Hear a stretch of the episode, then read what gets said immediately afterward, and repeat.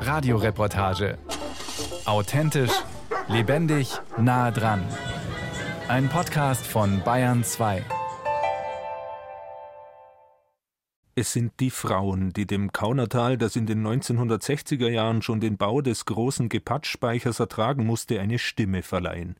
Die Bäuerin Anita Hoffmann ist Obfrau des Vereins Lebenswertes Kaunertal. Sie hat genau vor Augen, was passieren würde, wenn für die mindestens zehn Jahre lange Bauzeit des neuen Kraftwerks die Bagger anrollen. Denn praktisch alle Arbeiten würden vom Kaunertal aus durchgeführt. Wir hätten enorme Mengen an Deponieflächen im Kaunertal. Wir müssten mit allen negativen Auswirkungen einer Großbaustelle leben, mit Lärm, Staub, Dreck. Den müssten wir ertragen. Wir haben aber große Bedenken auch bezüglich Sicherheit. Mit einem Pumpspeicherbetrieb würde ganz anderes Betriebsverfahren in den Speicher hineinkommen und wir hätten da große Sorge, dass einfach auch die Hänge nicht halten. Besondere Ironie dabei, erst in diesem Jahr wurde das Kaunertal von der UN-Welttourismusorganisation als eine von 40 Tourismusmodellgemeinden auf der Welt ausgezeichnet, weil der Alpentourismus hier so nachhaltig betrieben werde. Die Ressourcen, wo wir da haben, die brauchen wir einfach für den Tourismus. Wir leben alle direkt oder indirekt davon. Wir wollen unseren wertvollen Lebensraum nicht für eine Großbaustelle und für die Gewinnmaximierung für große Energiekonzerne einfach hergeben. Bei der landeseigenen TIWAG, der Tiroler Wasserkraft, freilich hört es sich anders an. Wolfgang Stropper ist Leiter der Projektentwicklung. Speziell in Tirol wurde 2011 dieser Beschluss im Landtag gefasst, den Ausbau der Wasserkraft voranzutreiben. Letztlich haben wir bei der Projektentwicklung uns verschiedene Standorte angesehen. Ja. Wir haben immer gesagt, wir wollen eine Erweiterung einer bestehenden Anlage haben. Wenn man sich das vorstellt, man nimmt einen Zirkel, sticht ein im Gebatsch, macht einen Kreis. Was gibt es hier für Täler, die in Frage kommen? Zum Zielgebiet wurden das Kaunertal mit dem bestehenden Gepatschspeicher und das südlich benachbarte Platzertal. Dort soll ein zweiter Stausee gebaut werden. Ein unterirdisches Kraftwerk im Berg würde dann dafür sorgen, dass bei Bedarf Wasser in den tiefer liegenden Gepatschspeicher abgelassen und Strom erzeugt wird. Bei Stromüberschuss wird es dann von dort ins Platzertal hochgepumpt. So sollen die Alpen als Batterie Europas ausgebaut werden, um eine Stromreserve auch für Knappheit in Bayern zu bevorraten das Platzertal heute? Mit einem, sage ich mal, schönen Hochtal, das natürlich auch naturschutzfachlich schön ist. Ja. Nur bevor wir dort waren, im Platzertal, hat das fast keiner gekannt, außer die Leute in der Region. So sieht es TIWAG-Stabsstellenleiter Wolfgang Stropper. Und genau darin liegt auch der besondere Wert, sagt ein Einheimischer Bruno Schwuchter aus dem Talort Pfunds. Weil das eines der schönsten Täler für mich ist, unberührten, kein Weg, kein Masten, einfach das wunderschönste Tal in unserer Gegend. Es sind sehr viele 3000 Berge um diesen Talkessel.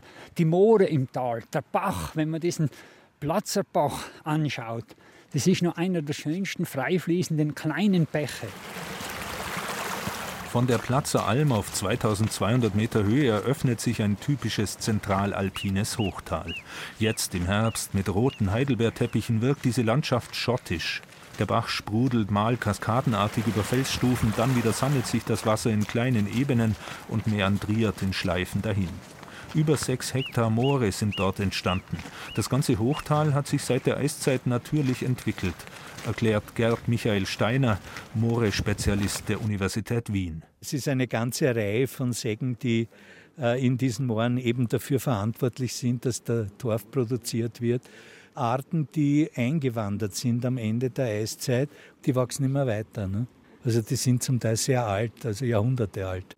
Solche vom Menschen kaum beeinflussten Hochtäler sind selten geworden, und während mit Millionenprogrammen Moore renaturiert werden, sollen die intakten hier verschwinden. Daher haben der deutsche und österreichische Alpenverein zusammen mit dem WWF in dieser Woche eine Erklärung gegen die Kraftwerkspläne vorgetragen. Tobias Hipp, Naturschutzexperte des DAV. Uns, DAV, WWF, ÖRV, geht es hier wirklich um darzustellen, was aus unserer Sicht eine natürliche, naturverträgliche Energiewende ist. Das Vorhaben hier im Kaunertal ist jetzt für uns kein Beispiel einer naturverträglichen Energiewende. Und dafür engagieren wir uns, ja, dass wir eben diese wertvollsten Lebensräume im Kaunertal, im Ötztal, hier im Platzertal erhalten für die Zukunft. Die Erschütterungen des geplanten Kraftwerksbaus wirken sich bereits jetzt auch drei Täler weiter aus im Ötztal. Durch einen 23 Kilometer langen Leitungsstollen sollen 80 Prozent des Wassers aus den Gletscherbächen des Ötztals in das geplante Großkraftwerk umgeleitet werden. Noch rauscht die Ötztaler Ache mit einer alpenweit einzigartigen Wucht durch Schluchten, Blockwerk und Ebenen von den Gletschern hinunter in den Inn. 80 Prozent weniger Wasser würden sich massiv auf den Naturhaushalt auswirken, erklärt Bettina Urbanek, die Gewässerexpertin des WWF Österreich. Die Ötztaler Ache und ihre Zubringer, die Fenter und die Gurgler Ache, gehören zu den wahrscheinlich zwei letzten ökologischen Gletscherflusssystemen, die wir in Österreich, aber auch über Österreich hinaus überhaupt haben. Sie sind auch für die Forschung deswegen ein Referenzfluss der natürliche Prozess der Wildbachdynamik schafft erst die Bedingungen für zahlreiche Pionierlebewesen. Die Ötztaler Ache ist deshalb von hohem biologischen Wert. Das Bewusstsein für die kostbare Ressource Wasser ist im Tal gerade nach dem Sommer 2022 aber noch einmal gewachsen, erklärt Reinhard Scheiber. Er ist Obmann der Agrargemeinschaft in Obergurgel und Sprecher von insgesamt 18 landwirtschaftlichen Kleingruppen im Ötztal. Der warme Sommer, der heuer war, hat direkt an der Gletschersubstanz gearbeitet. Also das ganze Wasser, was jetzt rausrinnt, auch in Mengen, ist eigentlich der Knochen, ist wirklich die Gletschersubstanz. Das Wasser kommt nie wieder, weil das ist weg. Die Ötztaler Gletscher über Fendt und Obergurgel sind so etwas wie die Wassersparkasse des ganzen Tals. In trockenen und heißen Sommern liefern sie das kostbare Nass. Noch. Denn wie überall in den Alpen geht es mit dem ewigen Eis rasant dahin. Der Vanaktferner hat seit 1985 30 Prozent der Fläche verloren. Der Wasserverbrauch erreicht jetzt schon eine Grenze. In Obergurgel bei der Wasserversorgung, Trinkwasserversorgung, da sind elf Quellen erschlossen. Da ist ab Juli schon kein Überwasser mehr geronnen. Also das heißt, es seien keine Reserven mehr. Jetzt schon.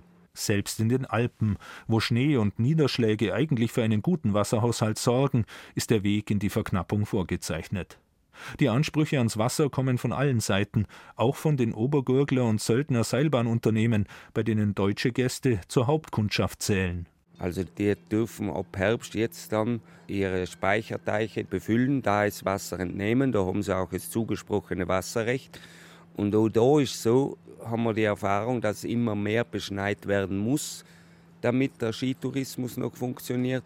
Und das sind halt dann alles Widersprüche, wo halt der Konflikt übers Wasser dann entsteht. Die Kunstschneemaschinerie braucht allerdings auch viel Strom, für den die TIWAG wiederum das Wasser haben will. Hier zeigen sich die Grenzen des Wachstums ganz unmittelbar.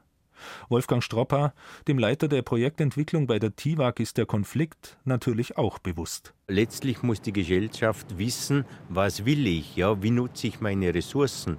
Und dieser Energiehunger, der da ist in der Gesellschaft, der muss gedeckt werden. Das Dilemma ist auch den großen Naturschutzorganisationen klar. Bettina Urbanek und Tobias Hipp vom DAV fordern deshalb eine Neuausrichtung.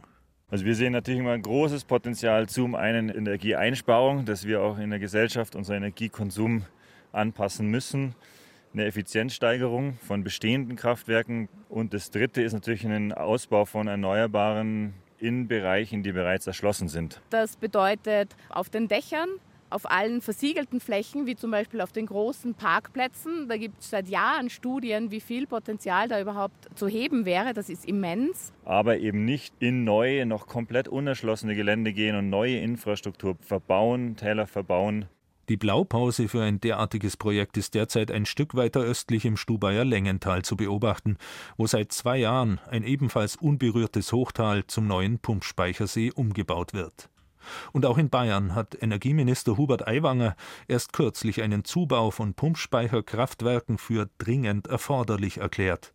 Projekten wie am Jochberg und im Berchtesgadener Lattengebirge, die vor Jahren schon einmal zur Debatte standen, erteilt Tobias Hipp umgehend eine Absage. Da haben wir eine klare Position und werden uns da sehr klar dagegen positionieren.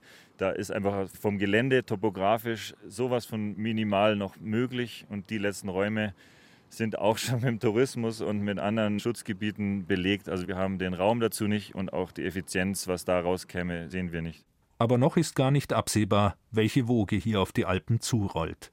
Der Deutsche Alpenverein fordert deshalb eine länderübergreifende Raumplanung. Der Druck mit Erneuerbaren wird natürlich groß. Also von dem her ist unsere Herangehen, da wirklich ein geordnetes, übergeordnetes Konzept zu haben.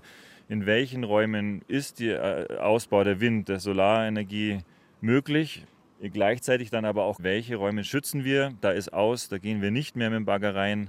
Für Mallis Penz, eine der engagierten Frauen im Kaunertal, steht fest, dass es so nicht weitergehen kann. Es muss ein Umdenken stattfinden in der Energiepolitik.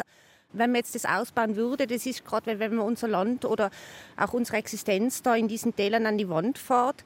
Und weltweit muss man einfach schauen, dass man einen anderen Weg findet. Das kann so nicht weitergehen. Und es wird sicher nicht damit getan sein, dass die Probleme in die letzten unberührten Winkel abgeschoben werden, weil es dort außer der Natur nur wenige direkt betrifft.